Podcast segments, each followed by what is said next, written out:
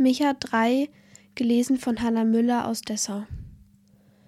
Und ich sprach, höret doch, ihr Häupter Jakobs und ihr Herren im Hause Israel. Ihr solltet die sein, die das Recht kennen, aber sie hassen das Gute und lieben das Arge.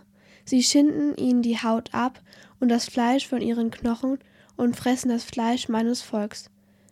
Und wenn sie ihnen die Haut abgezogen und ihnen die Knochen zerbrochen haben, zerlegen sie es wie für den Topf und wie Fleisch für den Kessel. Wenn sie dann zum Herrn schreien, wird er sie nicht erhören, sondern wird das Angesicht von ihnen verbergen, zur selben Zeit, wie sie es mit ihren bösen Treiben verdient haben. So spricht der Herr wieder die Propheten, die mein Volk verführen, die da predigen, es werde gut gehen, wenn man ihnen zu fressen gibt, wer ihnen aber nichts ins Maul gibt, dem erklären sie den Krieg. Darum kommt Nacht über euch statt Gesicht und Finsternis statt Wahrsagung. Die Sonne soll über den Propheten untergehen und der Tag über ihn finster werden. Und die Seher sollen zu Schande und die Wahrsager zu Spott werden. Sie müssen alle ihren Bart verhüllen, weil Gott nicht antworten wird.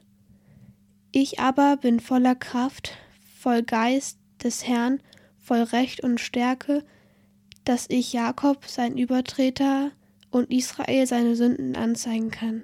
So höret doch dies, ihr Häupter im Hause Jakobs und ihr Herren im Hause Israels, die ihr das Recht verabscheut und alles, was gerade ist, krumm macht, die ihr Zion im Blut baut und Jerusalem in Unrecht. Jerusalems Häupter sprechen Recht für Geschenk, seinen Priester lehren für Lohn und seinen Propheten Wahrsagen für Geld. Und dennoch verlassen sie sich auf den Herrn und sprechen, ist nicht der Herr unter uns, es kann kein Unglück über uns kommen. Darum wird Zion um euretwillen zum Acker überpflügt werden, und Jerusalem wird zu Steinhaufen werden, und der Berg des Tempels zu einer Höhe wilden Gestrüpps.